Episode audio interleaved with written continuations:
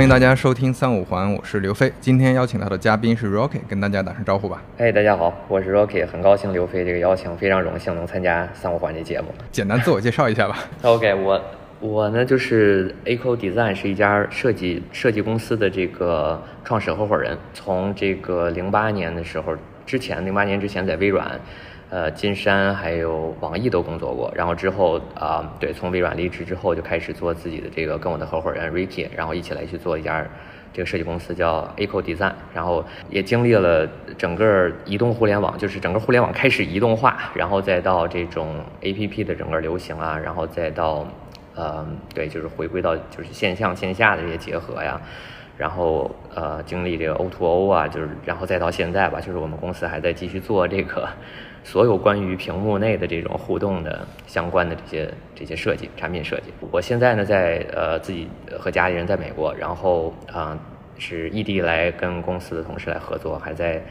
对，就是背后支持公司的很多。业务吧，然后同时自己也在非常还是非常关注就是产品设计啊，然后相关的这些话题。好的，嗯、呃，那咱们就从最开始你进入行业开始聊呗。就你当时在微软，嗯、呃，等这些公司，金山对吧？我记得。对。然后这对对这几家公司当时是一个什么状况？你怎么进去？后来又怎么走的呢？啊，我最早的时候很有意思，我大学毕业，我学的是广告专业，然后但是呢，嗯、我抱着一腔热情就觉得。嗯，因为大家在今天，比如说谈广告的时候，大家肯定会想那些广告创意啊，对吧？什么超级碗上那些很酷的广告，或者是对，就是 YouTube 上面能看到非常多有意思的创意。然后我同样的就是这种感觉，就觉得我哎，也许可以做这样的一些工作。然后，但毕业之后就是直接就是粉碎你的这个理想，就发现你是那个坐在办公椅前，然后后边有个老板或者客户指指点点让你挪像素那个人。嗯对，螺丝钉、呃、是吧？嗯，对对对。然后，而且这个行业其实我发现，就当然就是在我刚毕业的那个时候，我发现就是对于设计人才和设计创意是，呃，就挺不尊重的吧。但我还是挺感谢我当时的，呃，有一个实习的公司的这个老板，然后教了我非常多啊、呃、这些工具啊，然后跟人的这种沟通能力啊啊，然后让我毅然决然的离开了这个行业，嗯，然后在，嗯呃。然后当时我就很好奇，就是 Photoshop 什么 Illustrator，就是我说，哎，这个就是这些 button 这些按钮啊，这些东西它是这些肯定是有人画出来的，就是我使用这个工具是有人画出来的。我说画这个东西，就是谁在画呢？就是工具到底是谁创作的呢？就是我虽然拿它每天都在做东西，然后包括你上那个 BBS，我记得当时有五 D 多媒体啊，还有什么 CCF 呀、什么 Dreamland 呀，就是精品论坛之类的，然后我就经常上，然后也有幸在这个呃当时。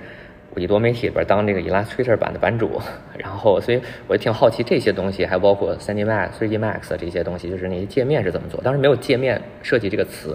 所以我就在我记得我特别清楚，我才发帖子，我说这些东西是是叫什么？是或者说有有没有这样一种设计？后来就在呃一个叫 China UI 的论坛上，然后遇见了我当时第一个呃我的经理。对他当时在金山工作，然后当时金山就是正好雷军还在负责嘛，然后他是我觉得还真的比较有前瞻性，当时在金山就已经，当时零三年在金山已经有一个就是 UI 的这种设计组，就是在设计金山词霸呀、金山呃这个影音的那个播放器，我记得是，然后还有 WPS。呃，不好意思打打断一下，就是这之前的软件行业是没有专门的 UI 部门吗？很少很少，就据据我了解，零三年的时候，我在呃至少设计领域，我在打听，就是很少有公司去有这样的部门来去做这样的事情。那他们见面是怎怎么搞呢？我 他们界面就是随便画。对我我不太清楚，其实我也挺好奇，但因为我比较幸运，我就进了金山这个组。我我相信肯定还是有设计师来去做类似的工作，然后跟工程师配合，但应该是非常早期，就是呃肯定有网页设计师或者这种。美术设计人员来去完成那些图形的工作，但是，呃，可能有比较相对比较完善的呃这种精细的界面设计的公司，当时金山算是做的还不错的，在那个 WPS 啊，然后播放器什么的，对对对，所以，呃，因为我没有，呃，我我就是因为没有这样一个职业，所以我也我想去做类似的事情，就很难进入到其他公司，所以当时，呃，就金山的这个这个产品经这个设计经理就把我招进去了，对，然后。呃，他叫郝小伟，然后他也是当时 China UI 的一个创始人，呃，然后他把我招进去呢，我们有三个人，我记得在这个组里，然后做了呃一段时间，就是我就了了解整个的工作流程是怎么样，就是你要去设计图标啊、抠图啊，然后跟工程师这种配合呀，然后写规范文档之类的，整个的这个呃设计的流程，嗯，然后呃一个很就是又又有是个机会呢，就是丁磊，呃，就网易的丁磊，然后他不知道通过什么渠道呢打听到说，哎，我们这儿有一个组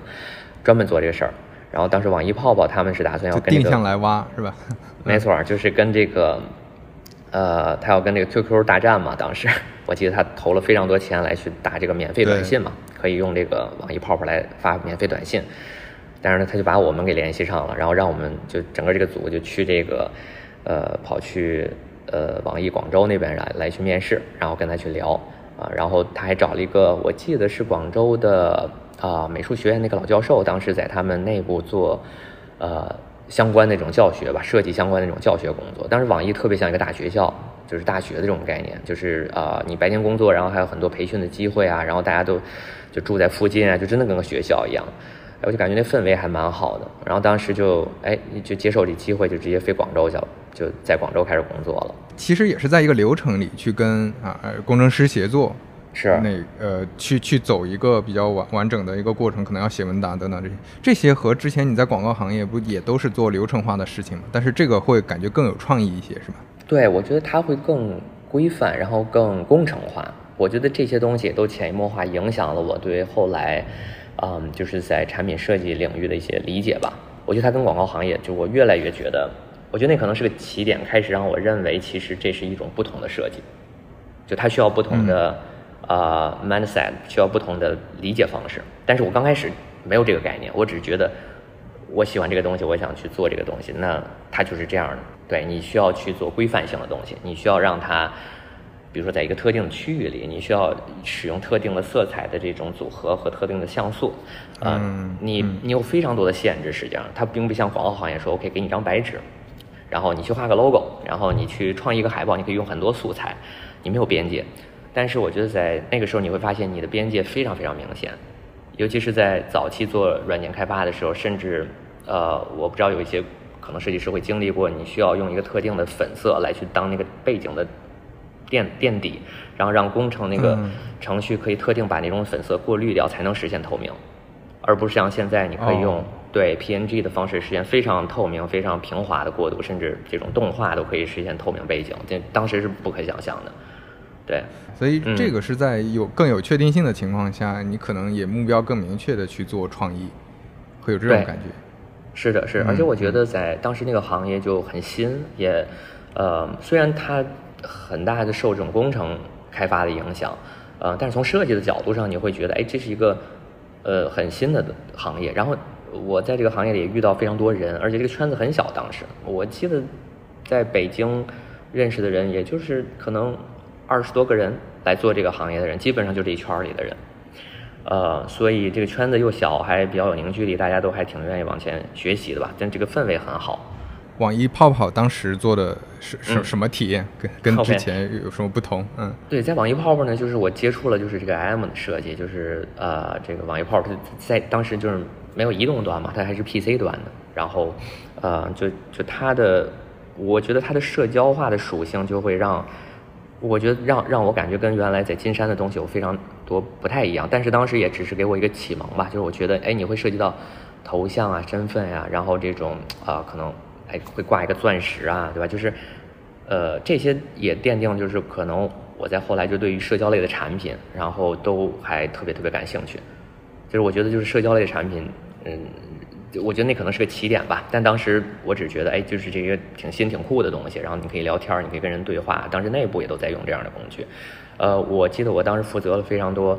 就是它的整个的界面的设计，就是一个其实主要的也就是一个呃好友列表，然后还有对话窗口，然后还有特别重要一块是它里边那个表情包。我当时设计非常多黄色的很夸张的一些表情，对这个啊，然后对还得被很多人就是。可能拿到处就用啊之类的，还还挺流行的，有一段时间。对，那是我上中学的时候，我印象特别深。那其实比我比比我接触 QQ 还要早，虽然虽然出的应该比 QQ 晚，但是我接触它是最早的，因为那个时候它更年轻化吧，我感觉，就包括它里面表情，包括它的 UI，对，然后我身边很多同学 大家都在用网易泡泡，感觉是一个很重要的童年回忆。对 对，当时我们组就就边上就是游戏组，我觉得整个网易的这个氛围就是可能受游戏这种氛围，就是我们跟他们有同事聊啊，就是感觉挺希望做的娱乐化、年轻化一些的。呃，当时也没什么特别多的对标，其实还有一个是当时 MSN，MSN 微软的就也也很流行嘛，然后做的也是非常严谨、非常好的一个产品，就当时还在一个很好的状态里边，然后。对，这基本就在网易的一个经历，有一有一年半左右的时间，对，在广州吧，当时。后来从网易再出来就去微软了吗？还是？对，是的。然后我因为就是当时还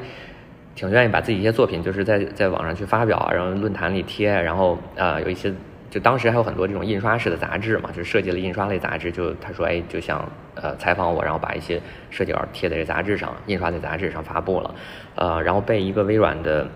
呃一个就是老美的一个一个一个当时在微软亚洲研究院，他正好在组织一个设计团队，然后他看到这个了，他说，哎，这这个小孩还挺有意思，说招过来说我们面试一下。然后正好因为我我是北京人嘛，然后在广州也待了一段时间，说还是想还是可能得回老家，然后。看看新的机会，然后哎，微软这是让我还挺向往的，因为 Windows 当时还是非常，呃，就是非常流行 Windows XP 啊什么的那个年代，然后呃，微软也是当时非常，就我觉得也是那种当时在年轻人眼中都非常，呃，有活力的公司，然后我就想，哇，这这太酷了，我我得进去，我得做 Windows，我觉得这是特别好机会，然后我就挺努力想争取进去的，对，然后进去之后呢，一盆冷水就浇我脑袋上。这个我当时一个 mentor，呃呃，那个叫张义照，是微软亚洲研究院的一个副院长，然后他现在在做 AI 和这个医疗相关的，也是非常厉害的一个大拿。然后他当时就说，我就说我想做 Windows，然后他说我给你调了去做这个 Windows Mobile 去，就就是做这个移动端的产品，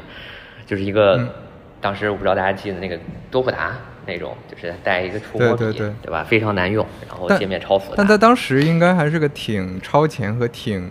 有发展空间的事情，但是你不想做这个是吧？你就觉得做做 Windows PC 最最好。因为我不知道，可能我在当时就小孩的那个眼里边儿，反正当时零八年嘛，然后我记得在我眼里，就是这东西就就商务人士就老老人用的，对吧？就不酷。Windows XP 多好，就是就，但是我完全不知道，就是移动会改变，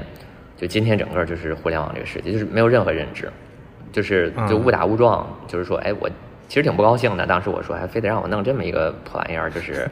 就是也挺难用的，自己也不用。然后那个呃，我当时做了非常多 Windows 的主题设计，我自己设计就是没事儿，就是不是不是工作的一部分。但是我做很多这种换皮肤啊，自己定制啊，有时候还得简单稍微写点代码之类的，然后还去参加一些国外的这种有这种皮肤大赛。我我我很喜欢这个系统性的这些东西。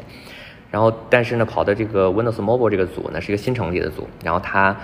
呃，直接就是对这个就是美国就总部这个 Redmond，他们的一个呃移动端叫嵌入式操作系统开发这么一个团队，啊，然后就误打误撞就进了这个移动操作系统这个行业了。所以这是我在微软就是这前半年吧，然后大概的这么一个经历。感觉好像你的经历里面每一段都是有点怎么说？非主流的非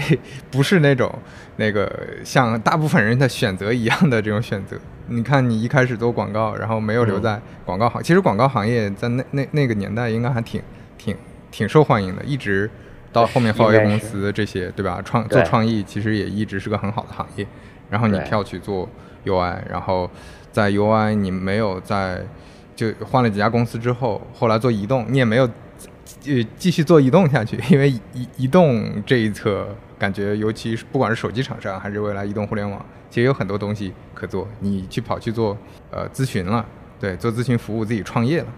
对，这个也挺有意思的。你当时是我我我看你之前讲，你是从那个 Echo 的 Studio 有一个小工作室开始做的，对吗？那是一个副业的工作室嘛？对，那其实就是我跟我那个联合创始人 Ricky，我们俩一起呃窜的起来。他当时在他在厦门，然后我在哎他在广州，我在北京，然后我们俩就异地的合作，就反正什么 QQ、MSN 的聊，也都是在线的这种网友。然后但是我们俩呢，就是说哎一起传的一个网站，上线一个网站，说把我们自己做的一些作品可以公开的一些作品都放一起。然后哎我们叫 Echo Studio，然后这个一起来接活吧，咱就做点副业。做着做着呢，就是就是因为做这个移动这块呢，就是在在微软，确实我觉得微软是给我就是帮助，应该说是最大的一家公司。我在里边遇到了非常多非常棒的设计师，然后和呃还有我自己的这个呃之前的艺术总监呀、创意总监，我觉得都是特别特别优秀的人，然后让我呃就受益匪浅吧，应该说就奠定了基本上我整个在设计就是理念上还有流程上面的一些一些方法论和价值观的基础。呃，这些就让我还是特别受益匪浅，所以我离开微软最大的原因，呃，并不是其他原因。其实，在微软期间，我就我转转成 FTE，叫就是叫做全职员工。我之前就是一个 vendor，vend 就大大部分人都是 vendor，而且我我记得特别清楚，就是在微软里边，我们这一波人，当时有一波设计师在这个 Studio 里面的设计师，呃，在整个微软中国是没有设计师的 FTE 的，就是就是全职员工的。然后我们是第一波转成 FTE。而且转成 FTE 之后，我的工资比那个原来做 Vendor 还更低了，啊！但是我觉得，对我觉得要留下来，我觉得在这儿能学到非常多东西。但是我走呢，是因为我的很多的 mentor 啊，然后啊，还有我的这个整个这个团队里面，Windows Mobile 这个团队里面特别核心的一些设计师，其实陆续都离开了，就就是都去跑到 HTC，当时就多普达嘛，然后后来他成立 HTC，呃，因为在微软里边就有一个策略是，呃。希望去复制在 Windows 上的成功到这个移动端上，就认为他们不应该对，不想去做硬件，不想做终端，条条框框反而挺多的那个时候。没错，是的。但是我们当时的创意总监，就是我们那个组的总监，就是认为他特别特别笃定，就说在在 iPhone 发布之前，其实他特别笃定，他说，呃，微软一定要拥有自己的手机，他觉得就要点对点的用户体验，就是要有自己的手机，要有自己的店面。所以当时他把呃摩托拉的硬件设计师，还有做微软那个鼠标和 keyboard 的那种设计师都挖过来，挖到自己团队，然后就是秘密的开发了非常多的硬件的原型，在 iPhone 之前就已经做了很多微软的硬件手机，就非常多的原型，而且他还直接去 pitch 那个呃这边的就是就是美国的很多 operator，就这种移动运营商就已经帮他们定制出这些产品设计了，但是就是由于高层其实反对这样的一种战略，就说我们不应该去碰硬件，就我们还应该去卖软件操作系统。嗯，对，然后导，对，所以导致就是团队里面很多人就最后就是他发挥不出来，你这这天花板在这儿，然后他们就离开了，所以他能够在像多普达 HTC 这种公司发挥出来，啊，然后这也是直接导致就是说，哎，我觉得在这儿好像也学不到什么东西了。我觉得另外就是因为 iPhone 第一代发布之后，陆续的几代接到 iPhone 四之后，就非常明显能感觉到这个市场就开始就是转变了，就是就是在移动端的这个整个。呃，就大势起了，就在国内有非常多的这种早期的做这种山寨机的厂商，对吧？然后还有很多国那种呃这种这种没有品牌厂商开始转型，说，哎，我们要用安卓来去定制自己的手机，大屏这种触摸屏的产品。所以，我跟我的合伙人说，哎，这是可能是个机会，就是每天坐在微软的桌子上都已经坐立不安了，就觉得得出去弄点什么。虽然没有创业这个词儿，但是就觉得就不能再坐在这儿，在这儿弄图标了，得出去做点事儿了。对，就就这个这个决策点跟我认识的很多设计师可能确实也不太一样。很多设计师可能会觉得我只要能做好的设计作品就可以了，那你们还是想做更更大的事情嘛，对吧？呃，对，那会儿但那会儿没觉得这事儿特别大，就觉得啊，对，就觉得更有意思是吧？也是更有意思，对自己想做，就是就是你明明可以做更有价值的事情，为什么要在这儿就是就是去填那个，就帮别人去填一个整个。就帮别人去 fix 那些 bugs，就是天天，对，就是而且很冗长的流程，对，就有点气不过吧，就是自己心里的那种感觉，就一就跑出去了。呃，听你讲下来，我觉得确实挺有意思的。就是微软，它想延续在移动侧的这个呃自己原来的策略，但是最后它还是没有占住操作系统的市场嘛。就是像其实移动端的开放操作系统是谷歌在手上嘛。嗯，这个也挺有意思，就它它没有提前布局，提前站住这个。然后封闭系统又是还是在苹果手里，对，对对，就是我我记得印象特别深刻，就是在我们那个组里，就是做出之前如果大家用过像多普达这种，就是对早期的 Windows Mobile 这种产品，从四五六这种系列产品，就是你能感觉到它就是个小的电脑，就就整个从理念上出发，它是希望做一个非常完整功能的电脑在上面，然后电话是其中的一个功能。也就是说里边能有非常多的应用跑，就是它的理念跟 iPhone 是非常不一样的。你看 iPhone 的发布，他就说，哎，这是个浏览器、音乐播放器加电话，对吧？我记得是他说三件事儿，然后是是是，对，而且非常颠覆式的就是他用这种手指触摸、爱触摸屏的很多体验，就是其实他放弃了非常多基础性的东西。当时第一代 iPhone 发布之后，所有我们这个设计团队人哇，就特别惊艳，我们就自己都买了一部。我记得就是我托美国同事就帮我一定要买一部，买了一部，然后。但是整体在微软内部其实没形成特别大的反响。我当时就跟诺基亚看一样，就说你这个不能什么多人电话呀，对吧？然后你这个对，就是好多基础功能没有啊。然后就是你你在这炫耀什么这图片你能放大缩小什么的，看地图之类，这这不是需求。当时会感觉像是炫技，就是做一些表面功夫，但实际上很快这些表面功夫就对把后面那些也都搞定了。对，是的，是的。我记得当时我还特别关注日本手机厂商的发展。我在公司内部建了一个呃 blog，我自己建的。我说我希望让这些老美看看，就是在亚洲市场的就这些变化嘛。因为很多当时日本这些啊什么 Docomo 啊这些运营厂商，他们定制了非常多很酷的手机，就也有触摸屏，也有这种 Candy Bar Flip 的，就是各种各样的就是类型的手机。然后我就这种主题式的设计，亚洲人特别喜欢，就是其实也挺让他们开眼界的。就是我在不停的更新这些新的东西。但但我觉得整体来说，在一个对就是特别成熟的体系里边，就是你感受不到外边就是这种呃就是一些变化吧。就是当时在美国的同事和我们在中国感受非常非常不一样。我觉得对对于很多事情啊，对这这也是我觉得呃我又要吐槽大厂，最近老是吐槽大厂。就我觉得在大大厂一个园区里，呃你可能确实感知不太到外面的一些变化，就哪怕你在。你在阿里内部，其实我我觉得很多人对电商已经没什么感觉了，反而对自己手头的任务和 KPI 感觉更深。就外面到底拼多多什么模式，京东什么模式，抖音电商什么模式，其实已经没有那么敏感了。就因因为因为确实是这个环境所致。嗯。然后呃，那你你当时做这件事儿是一一开始是怎么启动的？是在帮一些呃朋友或者一些客户在尝试性的做，发现哎这个事儿可以可以搞，是这么起来的吗？对，我觉得，呃，比较幸运是我首先喜欢这个东西，就当时就是画图标、画界面这些东西，然后帮人做互联网品牌类似这样的一些创意。而且呢，我觉得我的幸运在于在那个时间点做这个事儿的人很少，而且呃，大部分的我认识的这些同行人也都在就当时的这些大厂里边工作，然后我们是少数几个愿意哎，就是愿意接活儿。有这种需求，有这种当时就没有叫创业公司这么一个概念，可能就是有几个工程师有个想法，说我做个这种 side project 之类的，说我找谁做呀？然后我就几百块钱、几千块钱，对吧？谁能帮我弄呢？折腾折腾。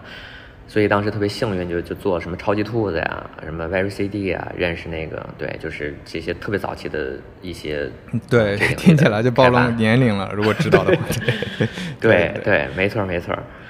对，然后就当当时做这个 P to P 的，对我说这个 P to P 不是这个 金融的 P to P，是下呃呃对，是那个 B B T 下载的那个，没错是吧？没错是对对对，特别有当时这种早期互联网理想主义的这帮人，然后嗯对，就所以接触就是所以这个同时一虽然在大厂里，然后但是我们特别愿意去做这些就是这些小项目吧，然后还有一些当时国外的项目，对，嗯，所以早期我们还有很多客户其实老外，然后我。还有什么南非的客户、美国的客户，反正就就在 MS 上借认识了，认识聊聊就帮人做，然后就打美金打到 PayPal 之类的，也做不少。那咱们就聊聊关于设计咨询这个事儿，或者产品咨询这个事儿。我我我一直也挺挺好奇，上次咱们聊的时候也提到过，就是为什么你的呃当时认识的这些人，他们自己不自己做，就是这是最核心的一个问题，为什么不自己做？是他们自己的。招不到好的设计师，还是他们觉得应该有外部的一些视角？就我我不太清楚这一点。嗯啊，我我觉得最早的时候，如果说最早就是，我觉得确实他找不着这样的人。就我能感觉到，当我们这个行业就做 UI UX 这个行业起来的时候，你能感觉到你在市场中被很多人打听，你你知道你出去一定能够找到一个工作，你对工作其实一点都不都不担心，就这种心理状态是。呃，让我就当然不能说是很自豪吧，就但你觉得是你你挺踏实的，你觉得你不愁工作，对吧？就是然后你也随时还能接点活儿，就这种感觉，就觉得哎，你是在上升整个在上升通道里边，整个互联网可能都在上升通道里面。然后但是而且做这个事儿人很少嘛，然后呃，而且你越做呢越有经验，就在这哦，你知道大概是怎么样，你知道怎么跟工程师配合，你知道就是一些 tricks 啊，就这些东西。然后，所以所以呃，当时早期想找我们的人，很多人都想把我们就是挖到哪个公司去。但是我觉得作为设计师，就是我觉得设计师是一波非常不一样的，就是当他尝到点儿说甜头，就是你发现哎，你可以。了解这个，你也可以做点那个，然后就是你就再也回不去了。嗯，就至少我是持续做新的东西，就没错，肯定不会再回去做一一对一直做一样的东西了。嗯，对对，没错，就是就是你感觉哎，我就不想回去，就在那儿天天盯一个东西，就一直给它对吧，做到地老天荒了。你觉得哎，有新的东西，还有新的东西，但是你你就不太想去许诺什么，说 OK，我要加入你，我要百分之百，就是你觉得我完全可以，就是用百分之二十的时间，我帮你把这个东西你要的东西做好就可以了。然后，所以他们就是挖不过去的时候，他就会觉得，呃，那个，那，哎，请请你做点东西行不行？然后那你就出个价。而且我觉得还有很有意思是，当时我们可以给自己定价，我觉得这是很有意思一个点，就是我当时说多少钱，嗯，太不知道贵和便宜。就因为市场上没有标准定价，它没有市场价，对，没有市场价。嗯，我所以我给自己定价，我说这个五千块钱，我说这两万块钱，那就是这个钱，对吧？我也不太愿意讨价还价，他也觉得 OK，就是就就接受了。当然也没有那么夸张的价格，呃，在早期，然后所以就是很多东西撮合非常非常容易，呃，所以这是早期的一波客户。然后到后期呢，我觉得他的理由就可能变得多元化起来了，就是像我们成立公司之后，你会发现，其实，在大企业里边有各种各样的需求，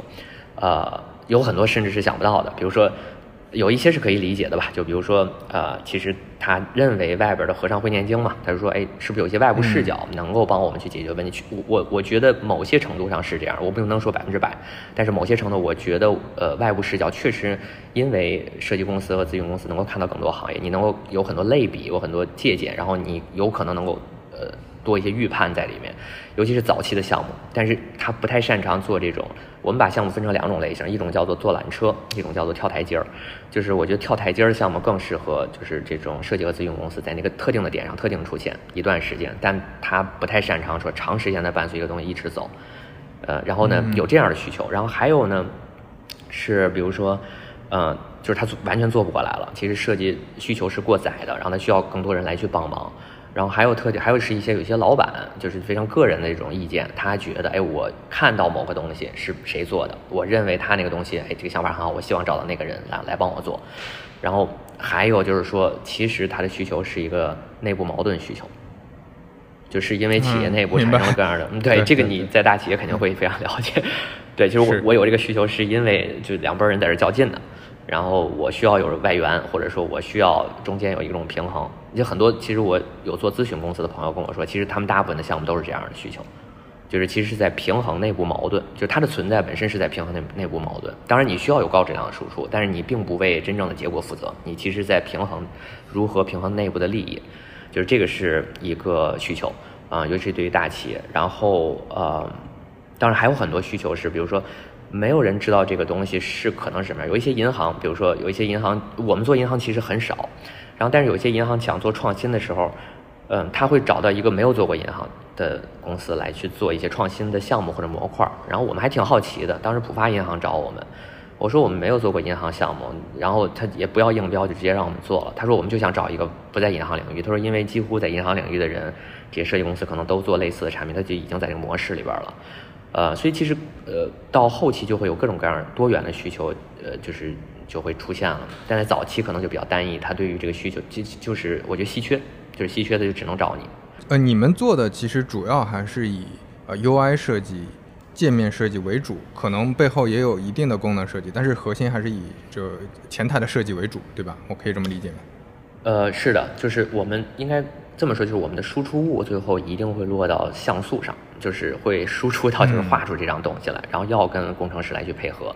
呃，但我认为，就是其实特别有价值的是，我们再去跟我们，我们再去和功能磨合的那个过程，就是我们会把有很多，就是呃，我应该这么说，就是很多客户其实是带着一个封闭性的问题来的，就是他说我要做一个模块，我要做一个功能，我要做一个产品，你能不能帮我把它实现出来？嗯，但在这个前期的沟通过程中，我们问的其实非常多。第一个应该说第一个问题就是说，为什么这个东西会存在？为什么需要它？因为很多时候你会发现，其实可能他提到的这个封闭性的问题，并不能回答他那个 why，就是他最早想去做这件事那个理由。其实他有可能有新的、有别的方案，甚至成本更低的方案。甚至有时候我会非常坦白的跟他说，其实你并不需要我，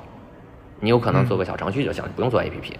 你搞个公众号也许就行了。或者说你先做一个什么东西，就我会非常坦诚这样跟我的客户沟通，因为我知道如果我帮他做了，其实没有效果，他白花钱，他下次也不会再找我。而且他会认为这是设计导致的原因，而不是他的决策导致原因。所以我希望他早点，对，先先知道在什么时候需要我，才有可能在下次的时候真的需要我的时候找我。就是，所以所以这是我的一个对，就所所以我们会问那个 why，就是你为什么要做这件事儿？甚至我们会问为什么你这家公司会存在，或者说找我们这个部门，你这个部门为什么会存在在公司里边？就是你老板为什么要找你做这个事儿？所以。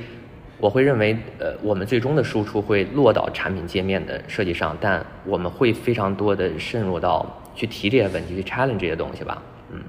对，就你刚才讲的这些，其实是在确保一件事儿，就是交付。就你交付的不只是界面好看，你交付的肯定是最终的结果，就是它的预期到底是什么。就有的，我确实见过，有的可能它本身也不是互联网行业，就像你说银行，或者有一些是传统事业单位。等等，他们可能做一个东西，他们会觉得这个是我想象中，你就一个界面能帮我解决获客的问题，对吧？一个界面能帮我解决，呃，所有这里面功能功就是功能性的问题、留存的问题，这其实不太现实。那这个时候，其实怎么跟他沟通，让他预期大家达成一致，这个才是确保交付的一个最大的前提。是这样的。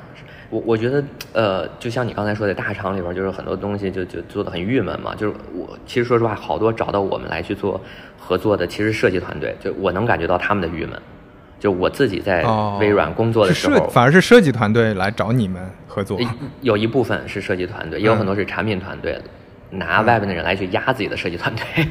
就是有各种各样的理由，就是我自己也在大厂工作过，我非常理解这样的一种状态。所以，但是我特别可惜的一点是，是因为在大厂里，其实设计团队和设计师特别难以争取到你跟老板对话的机会。但是因为我们在外边，你是被请进来的，所以你可能有机会，你来去问一些问题，或者说你跟老板来去问，就是来去对话。所以，所以我觉得这是那个有一定的就有一定的偏差那个那个原因吧，嗯。哦，这这个让我有点明白你前面说的为什么有一些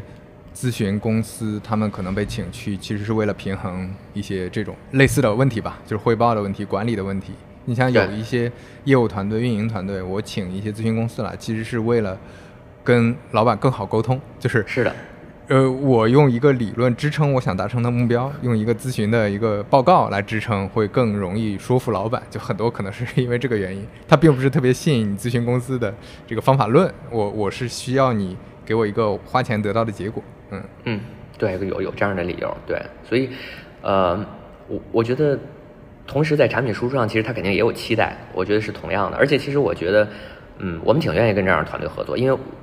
呃，就是怎么说呢？就是在跟很多大公司合作的时候，你通常会发现，发现就是在中层和高层之间存在特别大对于产品理解的偏差。就是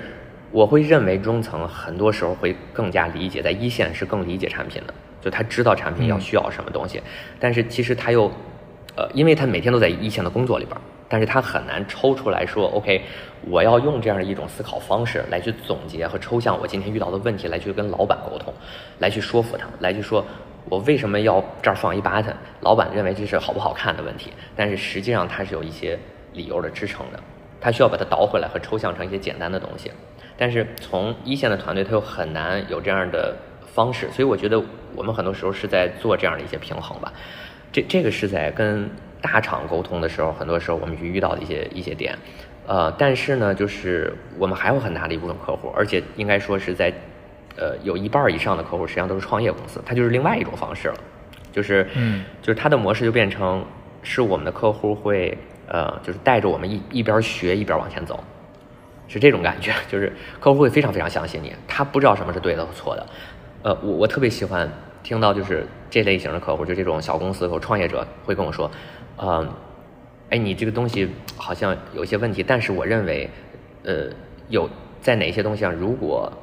是这样调整，就会变得更好。为什么？是因为他会加入自己对这个市场的洞察，然后我们就会像踩踩在互相的肩膀上，就是不停的往上走这样的过程。我觉得是一个特别特别好的状态。我希望他提出非常多的呃挑战，就是对于设计的挑战，是通过他对于这个行业的理解和产品的数据的洞察来来去批判的。但同时，这个产品要马上就我们的设计要反映出来说，哦，对他这个东西的理解如何再返回到产品的设计上，就是这样的这种合作会让互相。呃，就是认可对方的一部分，但同时又在不停的往前走，这这是另外一种，就是磨合，就能感觉到两个团队在一起的状态会非常好。就像，呃，对你也提到，就是早期我们跟，嗯，就我们像摩拜啊，像什么魅族手机啊，就是最早期还有什么，呃，这些这些产品的合作吧，大概都是这样的这样的一种状态。很多人可能会认为咨询它是一个纸上谈兵，因为你没做过这个这块的业务。但是我我刚才跟你沟通完，我会感觉确实做设计，尤其你最后落到像素上这件事儿，和其他的有一些咨询服务是不太一样的。就好比说之前我在滴滴在出行行业，但你如果过过来给做业务咨询或者运营咨询，就你司机该怎么管，那这件事儿其实是很重的，而且它是又很持续。而且这个是非常依赖你可能对出行和对司机这些蓝领人群的了解的，而不是说你对互联网产品的了解。对，但是设计不太一样，设计就是可能你对，呃，嗯，比如说的用户他会怎么使用产品，在移动侧可能有哪些呃常见的规则，哪些颜色代表的是什么概念，怎么让它更易用，这些其实这些是能够串起来的。它可能是一个有有边，就像你前面说，它是有边界的很多。方法，这些方法其实你能落到不同的场景里去，在你有了一些了解之后，而且我我听你前面聊的，其实你们并不是用一些方法论和比如说论文和思考来支持，肯定更多是用实践来支持，那就让它的最后的交付又更更可用了。这是我的理解，你你你会怎么看这个事儿？是，就是我首先会说，几乎所有的客户，应该说几乎所有的客户都不相信我。都不相信我们，甚至说，在这个行业里，在咨询或者设计这个行业吧，呃，你所面对的任何一个新的甲方，呃，不管他跟你如何去沟通，对吧？深入的沟通，直到他拿到看到你的设计之前，就是看到你设计之前所有的时间，其实我的假设都是你不相信我，所以我如何让你能够信任我这件事儿是非常非常重要的。我觉得在设计行业其实特别重要，包括在大企业内部，我觉得。信任在某种程度上是高于质量的，就是你对于质量的极致追求，呃，我觉得在某种程度上应该回归到对于信任的追求上，就是或者就刚才你说的，就是说如何对齐这件事儿，如何把很多目标是对齐，你们两个在说在在一页纸上，在啊往一个方向跑，我觉得这特别特别重要，因为对回归到信任是特别特别重要一个点吧，我觉得是关于设计的那个最最最核心的点，所以达成信任，所以回到输出上，就是我我们希望任何就是你这个东西必须要。建立在一个真实的产品上，你必须要回到产品上。呃，我觉得，而且从另外一个角度，我不太怎么说呢，就是就是很多人会认为我们是咨询公司，其实我不太纯用咨询这个词儿来去代表我们。我会认为我们叫一家，我更愿意叫设计公司。只是我后边可以再详细讲一下，就是我认为很多人对设计的理解是有偏差的，就是因为设计这个词儿带有特别主观的人文主义色彩，设计。如果跟可能不在这个行业，或者即使在这个行业，大家都会想到哦，你是广告设计吗？工业设计吗？什么 UI 设计，对吧？嗯，不管什么设计，在中文的语境里边，甚至在英文语境里，它可能都会带有一定的人文主义色彩。呃，我自己的理解是，本质上我们这个行业是一个是一种工程学，因为我们做过的任何一个东西的最优解，最终会变成代码，你不需要再设计，因为最终，所所以更呃更工程化一点思考，就是我们做的很多工作。呃，实际上是在做组织信息的组织更可能它不是设计，就设计这个词可能是在描述对，就是更人文化的一些东西，就像艺术家那种，就像就经常是之前大家对产品经理的理解也是就觉得应该是艺术家，应该是 idea 点子王对吧？发明家，但实际上产品经理是最工程最最应该是工科生来做的一个岗位，因为你是在各种编辑条件、各种限定下。去做一个怎么让用户满意、给用户创造价值的事情，对，嗯，它其实是个解题，就像你说的，嗯，是这样的，就是我清楚的记得，就最早的时候，我们帮呃新浪微博去做这个呃信息流设计，然后呃，然后我们自己做那个 Vico 嘛，也是在它上面一个第三方的客户端，呃，帮淘宝去做什么购物车，呃，做什么货架，但是今天这些东西，你就是点一个按钮的事儿就生成了。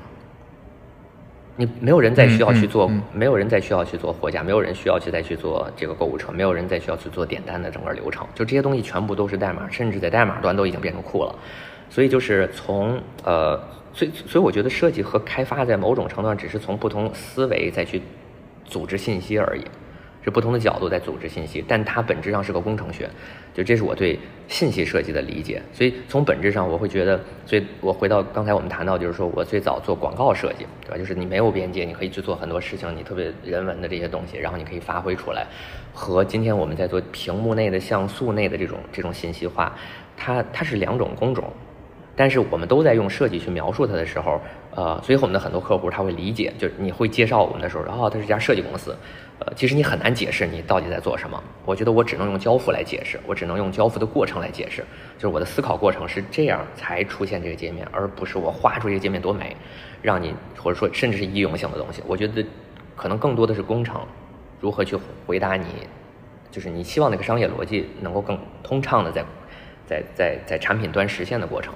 所以它是组织过程吧，这这是我的一个理解。对，但但听起来还是比较古典的那种。设计师，就是因为你如果到现在，大家真的提到 UI 设计师或者做界面的那那个设计部门，其实已经被很彻底的呃叫什么，在在那个就像工厂流水线里的流水工一样，他已经彻底的框在这儿，他其实不用思考这些问题的，他甚至拿到的是很已经很完整的原型图，在这个原型图上去让它变得更好看。对，这我我感觉这还是。可能时代变化吧，就大家分工更细，这里面能能参与的东西就没有那么多了。但是，其实，在你们当时去看这些的时候，你们其实承担了相当一部分产品经理的工作。嗯，对，我觉得比较幸运，就是你你可以去挑战很多东西，嗯，然后对你你可以去去问很多问题。但但我觉得，我我因为不知道现在就比如说这十年左右在大厂里面的工作经历是怎么样，但。但我觉得，就设计师应该有这种天职，就是你应该去问问题，你应该问更多的问题，你应该去挑战很多事情，你应该去对，就是去回答很多问。就就像我最近，我昨天刚跟一个在 Google 在 Google Ads 一个原来在 Google Ads 做做这个 Google 广告这个团队吧，就最核心赚钱部门的这个团队来来来做很长时间的一个设计师朋友在聊，他说他就做的。也蛮纠结的，因为这个他怎么做这个产品的整个逻辑，他就不是站在用户端思考的。嗯嗯，就是你你很挣扎，就在于你要解释很多东西。你虽然知道，OK，你这儿加一个按钮，你会增加几个亿的收入，对于他们来说，但是你知道这加这个按钮，你就不喜欢，没有人会喜欢，但是你就会加增加收入。就是说，整个这个模式它就不建立在这个从用户角度思考，所以它的那个就是。就是他的挣扎就会更加的痛苦，然后呃，但是他作为设计师，就也，就是也也也要自圆其说很多东西，所以就是这种矛盾性在在他的工作里边体现就更明显，可能是他这个部门就独有的一些一些对问题吧，嗯，你从最开始做那个 eco 到现在面向的这些客户，你你会观察到有哪些波动、哪些变化吗？因为我看。你们很厉害的一点是，基本上这全部互联网的周期也都穿越过来，就每个周期都会有一些头部的企业，你们给他们提供服务。嗯，对，这这过程中你会能感觉到明显的行业的变化，或者说自己要做的事情越来越不一样吗？我我在那个就是在在当下你是感觉不到的，因为有一个效应很有意思，是我们呃我们这个行业比较处于我们这个服务行业其实是处于链条的特别尾部。就是就比如说早早早的就应该是一些资本会比较敏感，它会投进去，投进去之后就某些行业会起来，然后经过一段发展的跑出一些，呃实力有比较有实力的公司，哎，他就有钱来去做设计了，这产品可能需要打磨了，进入到成熟期了，然后需要不同类型的东西的时候，然后或者是大公司，然后可能才到我们这儿，所以，呃，所以你在当下的时候，其实你你可能感觉不到，但是呢又有意思的是，你做的事情又是会。在未来半年或一年之后就会发生的事儿，你似乎好像又能够看到未来会即将要发生的一些东西，而且非常真切的感受到，就是对，就是消费者会能够感受到的一些东西吧。嗯，但是你回头看，就是我在想，就是回头看，确实就像你说的，就经历了很多周期。我觉得我回想起来，会有几个特别大的阶段。第一个就是移动化，整个移动化。呃，我们最早期做支付宝、淘宝的特别最早期的版本，就是就变成网页版了。网页版变成对移动的这种网页版，然后到 APP，然后再到新浪微博呀这一波，然后又到了就是以什么这个快递打车、摩拜单车，就这种就从线上到线下的调动线下线上信息开始调动线下资源的这一波，对线下服务这一波，然后呢又到了像三吨半呀，然后这种。啊，这个哦，对，中间还有一个是做操手机操作系统，在移动端之前最早吧，就是一波手机操作系统，什么魅族啊，对，什么华为啊、vivo、OPPO 就做一圈就是手手机操作系统，这这是我老本行做做下来的。然后接着就到移动端，移动端呢又到了这个对，就是线上信息调动线下资源。然后到现在呢，就是我会感觉特别明显，就跟大家感觉是一样的，就是整个进入到了更大型的企业成熟周期。对，你会进入到甚至一些运营环节更加细节的这种，对，就是就是模块里面，然后一些，对，就比如说我能特别早期，就比如说五六年前就有智能汽车在找我们，七八年前就有，就像什么荣威，我们在帮他们定制一些操作系统的，就其实是在拿早期的手机操作系统的概念来去套到车上，在做整个系统构架。但今天再有智能车企再去找我们的时候，其实我们再去负责一些创新的模块，比如或者说这种。呃呃，手机和车机之间的互联或者社区的应用，就是它会变成了就是更成熟的一个部分里边的这种设计。对，然后同时呢还会涉及到一些出海项目，就比如东南亚的一些咖啡馆儿，就很多你你能感觉到这个趋势，就很多创业者哎开始跑海外了，对吧？就再再有一波新的创业可能在海外这个出现，就是就也是随着整个这个互联网周期，就是我们的业务就跟着这些创业者在走的过程。对，感觉是一个风向标，只不过就是那个可能是风最后吹到的对 那个地方。对，那你们你做的时候，你们会有那种经验积累的那种感觉，还是说到后面的一些新的行业的设计要重新去学习和理解？我觉得可能都有吧。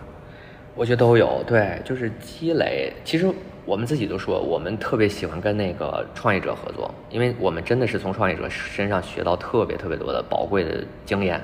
就是一边一边帮助他们，一边也学习，然后学到这些宝贵的经验，其实又能帮助到大企业，因为大企业很多时候是在利用这些产品，是在利用就是成熟就是已经成熟的技术，他不敢冲在第一个，但是他会后边就居上了，后边就他能活下来这些大企业，但是他又需要前边那些东西，这是这是积累的价值。然后还有一部分就是像我们也特别关注像什么 AR 啊，然后像我自己现最近也都看一些 Web Three 啊，什么 NFT 啊，什么 Crypto 这些东西，就是就新的吧这些东西，就是你必须得。特别敏感，然后还有就我一直还会特别特别关注社交，就是关于人，呃，还有创作者工具，这是我几几个特别核心的点。然后我觉得这些点上一直会有特别新的想法出来，呃，会会启发和带动，就是更新一代的，就是这种平台呀、系统啊，就是或新的应用出现吧。呃，我觉得这些东西是一个，就对于新的东西的关注呢，就是是呃，我们这波人吧，都就是设计师，还有至少我们公司这些设计师都还挺。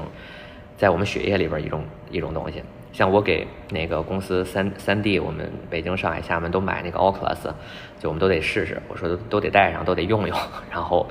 对，就不玩你不知道这东西是什么样啊。然后你你们当时之前在你回忆当中有没有遇到一些，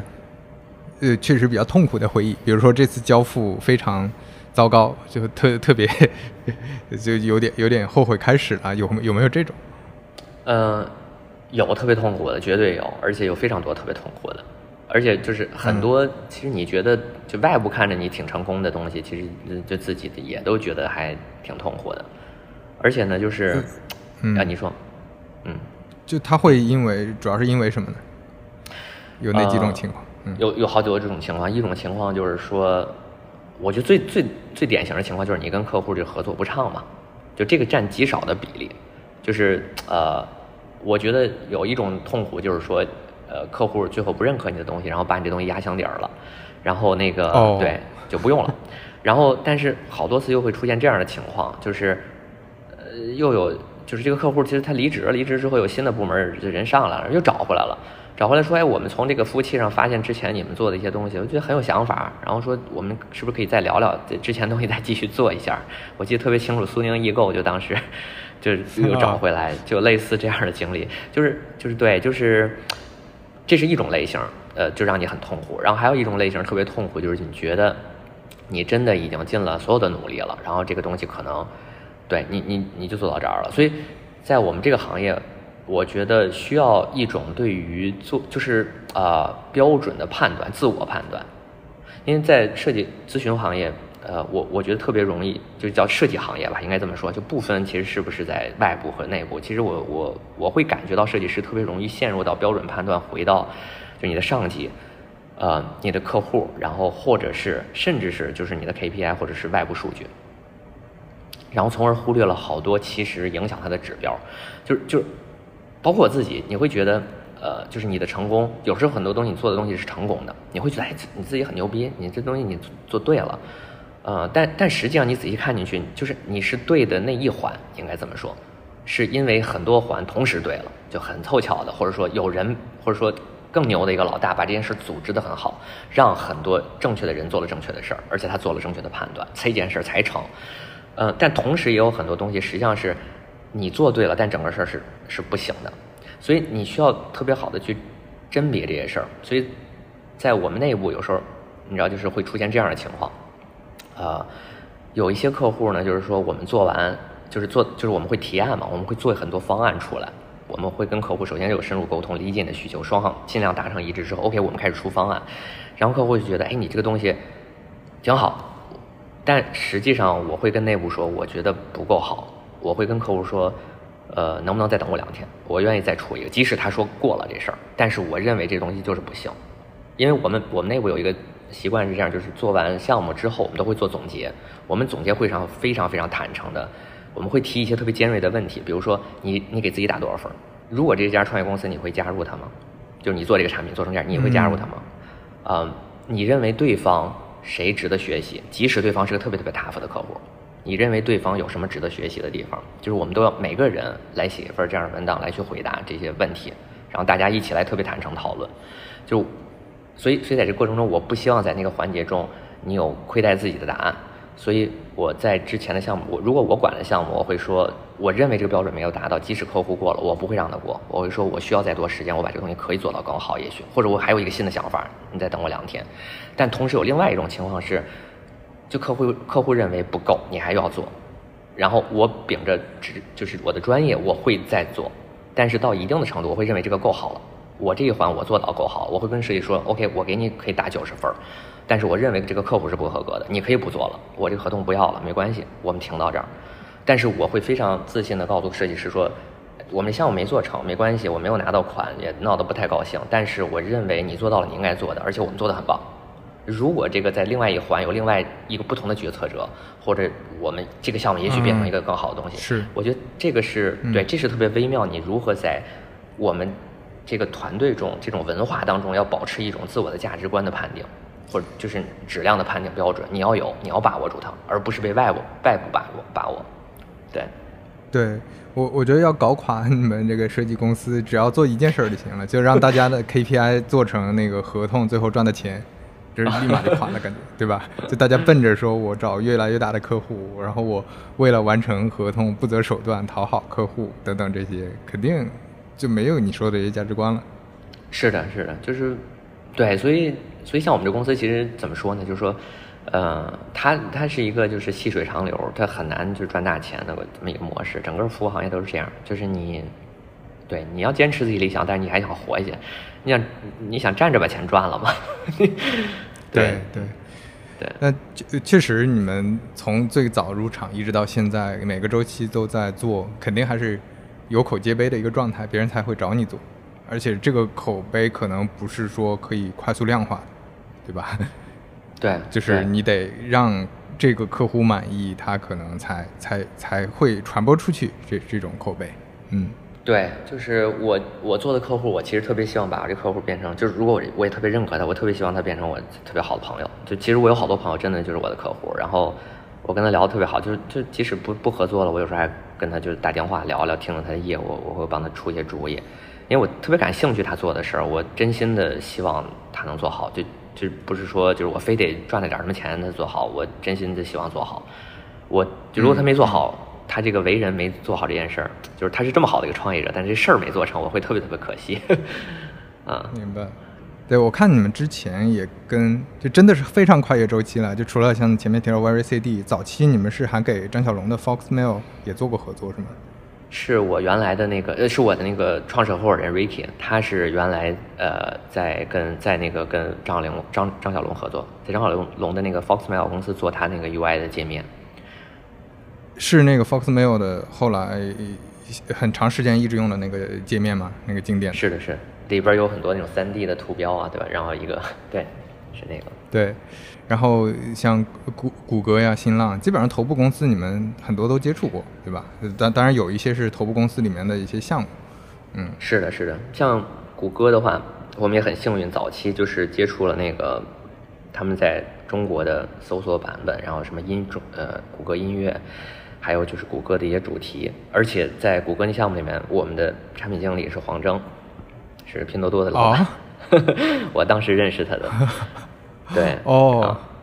对，他当时还有这么这么一个理，我当时对他印象特别特别深刻。然后他后来出来做了一个呃酷什么网，就是我忘记了，也是个电商网站，也找的我们做的设计。啊，那那真的是特别跨越周期，因为你能看到很多认识的人和知道的产品，就他们过了几年之后又变成什么样子。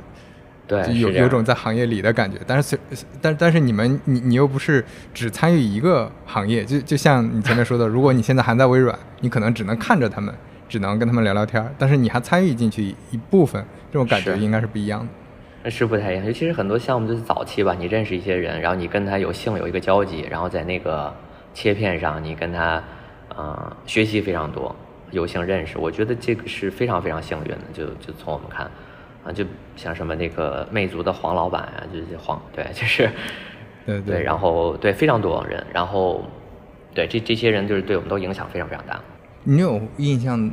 很深的你们公司做的作品吗？就是这种作品拿出来，你每次看你都会觉得非常有成就感，非常有意义，会有这种作品？呃，还对这种作品还是还是挺多的，我。印象很多，就是有有一些是大家可能知道，有一些是大家不太清楚了。就是我，比如说我举几个例子吧，嗯，一个就是说我们特别早期做新浪微博，然后新浪微博那个我不知道记得大家有没有印象，最早期的微博其实就是抄这个 Twitter 嘛，就因为没有这个模式，就是 Twitter 做了一个这个，就是大家一人发一条，对吧？然后他你你点进单条，实际上是你你是看不见那个评论的。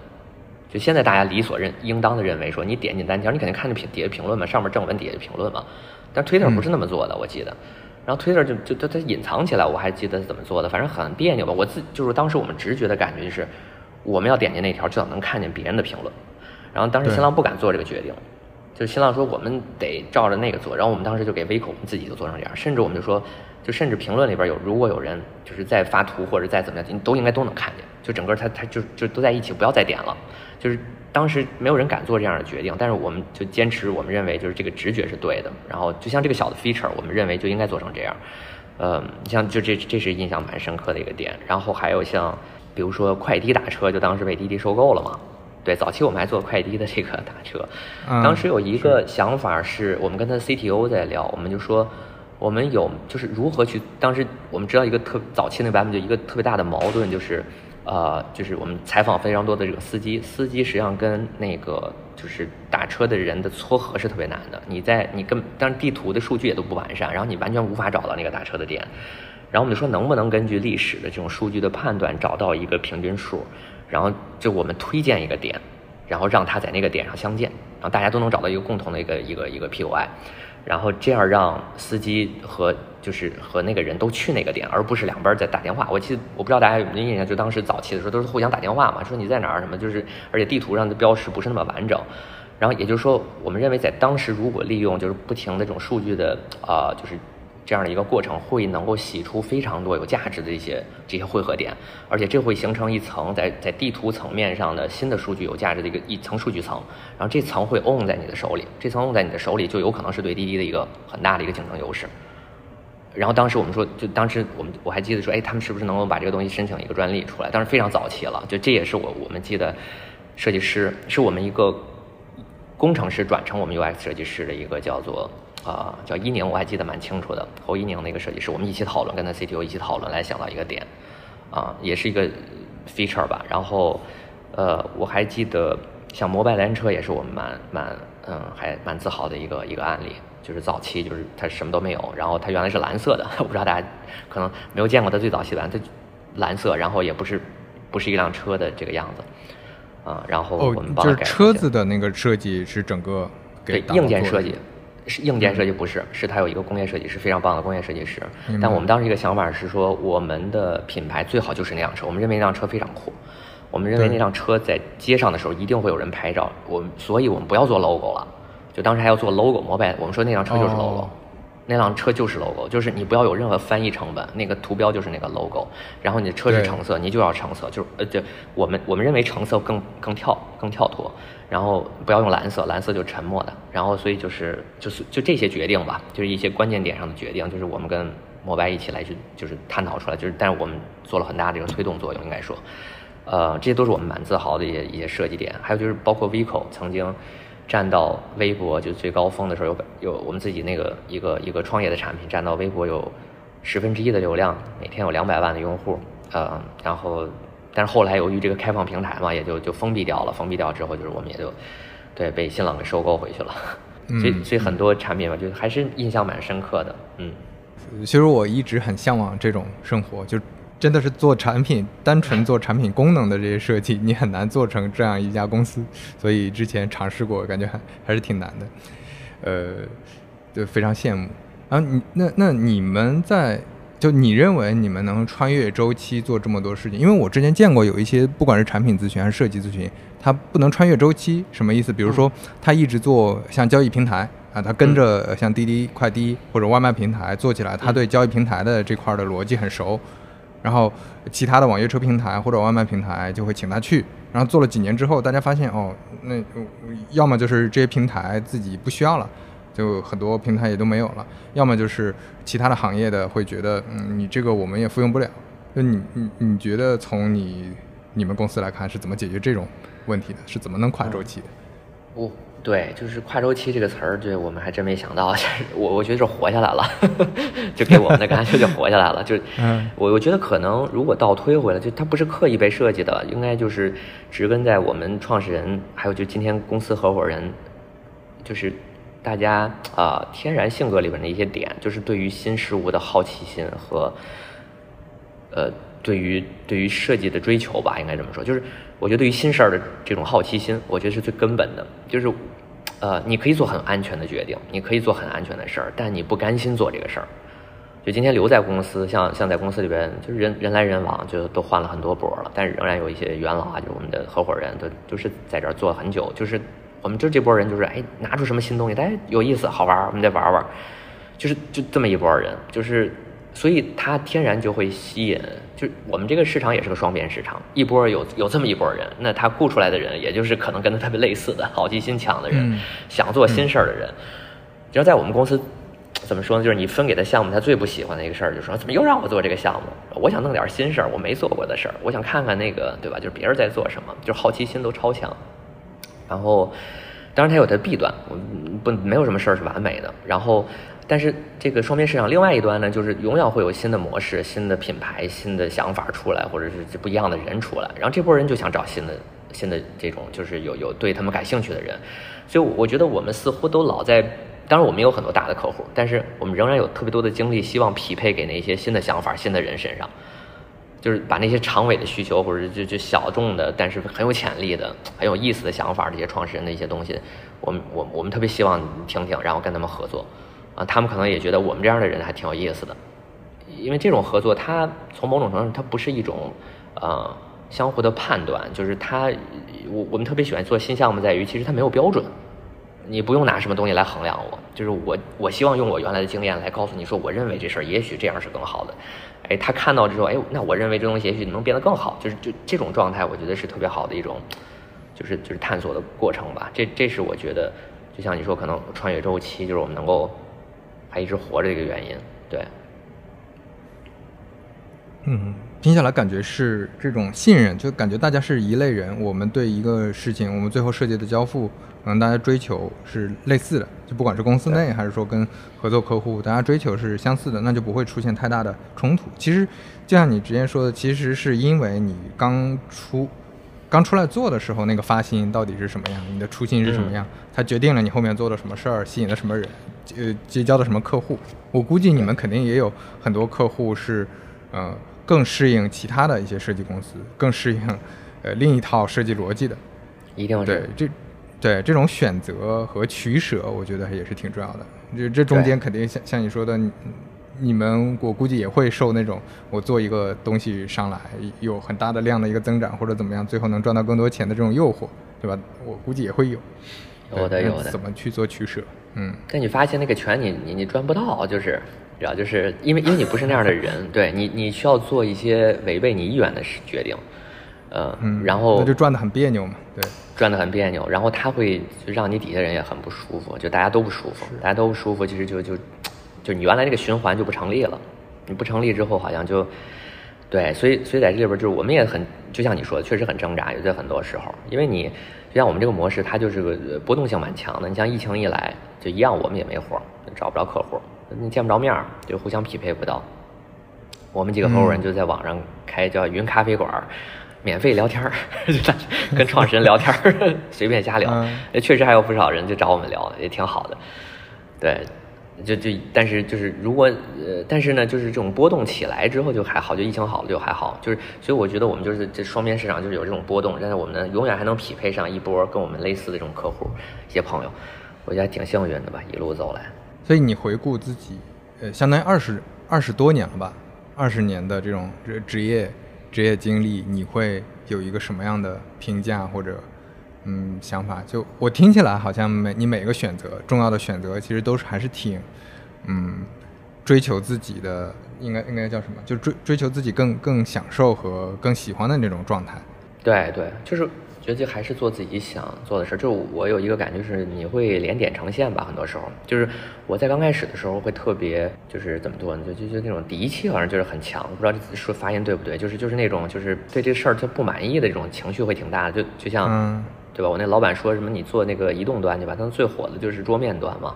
然后做移动端，我就很不高兴。然后，但是你做这个，其实你为未来你做这个事儿，就是奠定了特别好的基础。你就懂，就是什么是移动，你知道什么就操作系统的这种设计逻辑是什么，所以你就这些潜移默化的东西，就对你帮助特别大。比如说早期做什么泡泡，对吧？就它早期，我觉得其实你没有什么选择权，就因为你没有发言权，你没有选择权，你只是被推着走。说那儿有个机会啊，就是你求着去，或者说有个什么东西让你做。我还清楚的记得，呃，我在微软里边，我当时那个 art director，呃，艺术指导，然后是个老美，然后他叫呃 Greg Melander，然后他呢老给我这边角活儿做。就一会儿让我画个什么公司内部的活动海报吧，然后一会儿让我什么就、对，就做个什么团队 logo 吧，就不让我做正正经事儿。就是我我还跟他说呢，有时候我我说哎我我想做点这个操作系统的东西，然后他呢就有一次还就特别正式跟我说，他说他说如果你是一个就是特别就是你首先要让人信赖，就他给我这句话让我今天都特别记得特别，就是你首先要让人信赖一个设计师，就是信赖的意义就是说我给你任何。和设计相关的活儿，你能够一个特别好的交付给这个人，我觉得这句话就影响到我做公司。所以你你不要嫌弃别人给你什么东西，只要这个在你力所能及范围内，你承诺了你要把它交付到百分之一百二十。就是就是，我觉得这是我一直希望做到的一个，就是就是就是让我在这个行业里边一直坚持的一个，就这句话吧，就给我印象非常非常深刻。就就是，所以你刚开始很多东西是没有选择的。然后你也不知道它对你未来的意义，但是后来慢慢你就发现，哦，这事儿其实我知道，哎，那事儿其实对我有帮助，然后那就连在一起了。所以现在就比如说我会遇到一些人、一些事儿，或者是一些可能心里觉得有点别扭或不太愿意，但你你就很坦然，就觉得哦，这事儿有可能会有帮助，不一定哪天就又学到什么，对吧？你应该去看看，就是就都很坦然，就就顺其自然的去接受它了。那这是我心态上挺大的一个转变。那在做决策标准的时候，你怎么去嗯解决哪些是嗯怎么说？就连点成线的话，你可能中间要做一些可能有帮助，但是你不一定特别喜欢的事儿。但是你在做有的时候做决策，可能是要做自己别太别扭的事儿。那这个对怎么平衡呢？OK，我觉得是对自己和对自己重要的人有意义。就是你做这个决策，嗯最后它的它的最终结果会对自己或者是对自己特别重要的那些人有意义的决策。我我举个例子，比如说，对，就是你首先不要亏待自己，就是比如说有一些事儿会占用你的时间，或者说他呃，你你你完不成，而且你不认为从这里边你能够有特别好的呃就收获吧，就是就所以你你你不用轻易去答应这种事儿。然后但是呢，有可能他会对呃哎你的合伙人或者对这个公司会有会有意义，那你有可能会觉得哎这这你需要去做一下这个事儿，你需要去承担一下这个责任，然后或者是嗯会对你的家人是非常有帮助的。对，我我也愿意去做这样的，这样就是你你愿意去花这个时间，所以我觉得会回到就是你其实周周边就这么一小撮人，我觉得一个手指头就数出，就两只手就十十个手指头就数出来的这些人，如果对你自己和这十个人内有价值的这个结果对他们有价值，我觉得是是我认为有意义的，就你愿意把时间花在这上面，对，明白，就是你不是当当场的情绪上的抵触还是喜欢，你去想它的结果嘛。最后是不是能是一个正向的事情？嗯，对对，而且很多时候我愿意就还是秉着一个比较开放的心态，因为很多事情它不是按你设计的思路去发展，它可能走着走着，哎，就走到另外一条什么路上去了。对，而且我现在对会更认为就是跟人的连接会特别有有有价值，就是跟。有意义的就是这种连接吧，就人的连接之间会产生更多的碰撞，思想的碰撞啊，然后思想的交流啊，然后我觉得人的连接会产生特别大的就是信息价值吧，就还还是这个点，结识有意义的人会带来就有意思的事儿，然后有意思的事儿又会带来有意思的人，嗯，就是人和事儿之间会形成一个网络效应，啊，对对对对对，你最近在看什么？你觉得有意思的行业或者产品或者品牌有看到吗？有什么可以聊一聊？就是这，这是一个开放话题。嗯，OK，我现在花挺多时间，我去看那个 Web3 里边一些东西。嗯，然后我还挺关注出行这个行业，就就就是泛出行吧，就就或者是叫旅游这行业，因为之前谈到就是帮呃旅游领域的朋友还在做一些产品的咨询，呃。尤其是看到就是海外，比如说旅游整个在旅游业这种就是转变吧，就到疫情跌到谷底，到现在就是又爆发的。然后，但是国内的这个好像旅游业又转向另外一个方向，就这对，就是像周边游，就这这是我还蛮关注一个行业。然后，呃，而且我觉得其实在这边有巨大的机会还没有被，就是消费者的需求没有被巨大没有被满足。啊，像旅游行业还是在搜索引擎上最大的广告商。就我不知道大家是不是知道，对，就是就大家还是在搜索引擎上搜这些，对，就利润最高的，对，像 Google 啊什么的，对，百度这种，然后，嗯，但是模式已经不太一样了。然后还有就是像，呃，对，就就 Web3 吧，就这种这种新的一些，对，就是人的这种也是人的组织方式，然后这种理念的一些变化这些工具啊，新的东西还蛮感兴趣的，也找一些朋友在聊，在关注，对，然后自己也试了试，就是。对，因为我觉得新的东西都得都得再看看，都得去尝试一下，嗯，这这些就是我还蛮感兴趣的。然后同时就是还是就是移动端的很多很多产品我还是比较敏感嘛，就是你像我在美国的话，就是也有时候会蹦出一些新的创业公司，还有就线下线对，就还有一块是线下零售，就是呃有很多新的品牌，这种 D to C 的新品牌。就国内也是非常火嘛，很多这种餐饮啊，对吧？然后还有这种啊，就是衣食住行相关的很多新品牌，可能都在都在重塑的过程中。就是美国这边也是，就是年轻人用的很多东西，我也觉得特别好玩。就呃，反正很好奇吧，就是这些新的东西，我还是都挺关注的。嗯嗯嗯，明白。对我看你呃最近也一直在关注信息。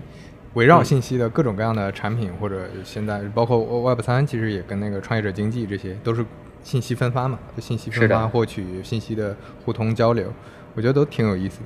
嗯，不过今天时间有限，我觉得真有机会我们可以完整的聊一聊这块的你的看法和现在的一些观察。对，因为我看你画的那个图，我觉得还是非常有意思的，就是那个一个一个对象限图，对关于信息获取流动的那个象限图。对对对对对。对这个，我们到时候有机会聊。今天时间差不多，最后一个问题吧。最后一个问题就是有没有推荐的书，或者嗯，或者那个任何其他类型的作品也可以。呃，我这读书读太少了。对，最近读了一本那个叫《集装箱改变世界》，特别好。因为对关 有一个话题，对，就是我最近还我这这段时间还比较关注吧，就是叫这个叫 Progress Study，就是关于人类进程学。因为我看到就硅谷很多朋友。呃，就就有很多这种人在关注类似的话题，我觉得这是个特别好的话题，就是他他关注的是人人类社会为什么会进步，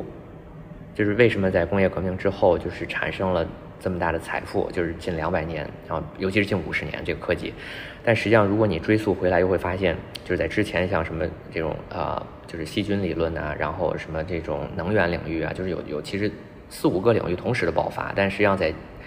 就比如说咱们最近的这几十年，其实只有只有这个通信领域的爆发嘛，就在互联网上。就是但但是就说为什么导致了这些东西？然后在哪一些关键的技术节点？就是我还是比较关注产品，其实我特别想看到细节。所以集装箱改变世界，就这本书其实是。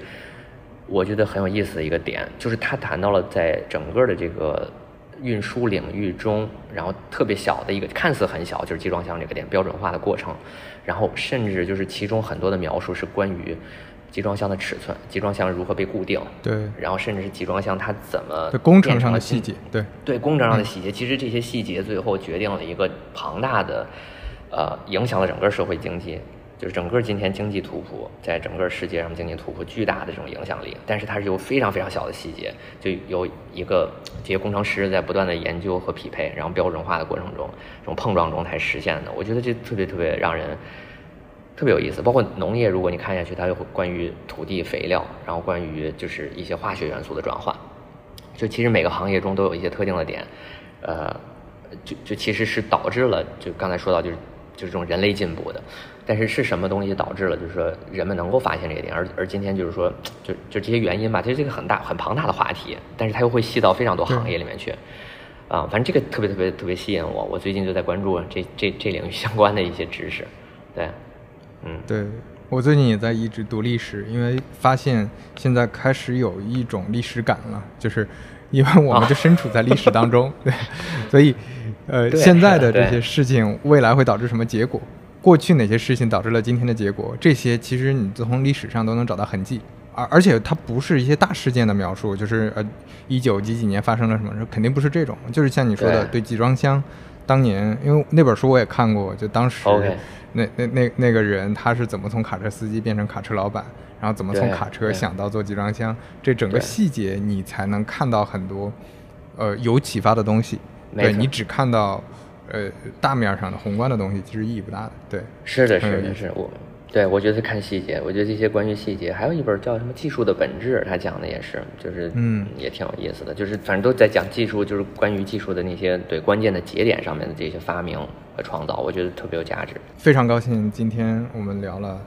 呃这么久，我们有机会下次再聊，嗯，非常感谢，非常感谢，很荣幸参加你这个节目，好。好，那感谢 OK，我们下期再见。嗯，好的，谢谢，感谢刘飞。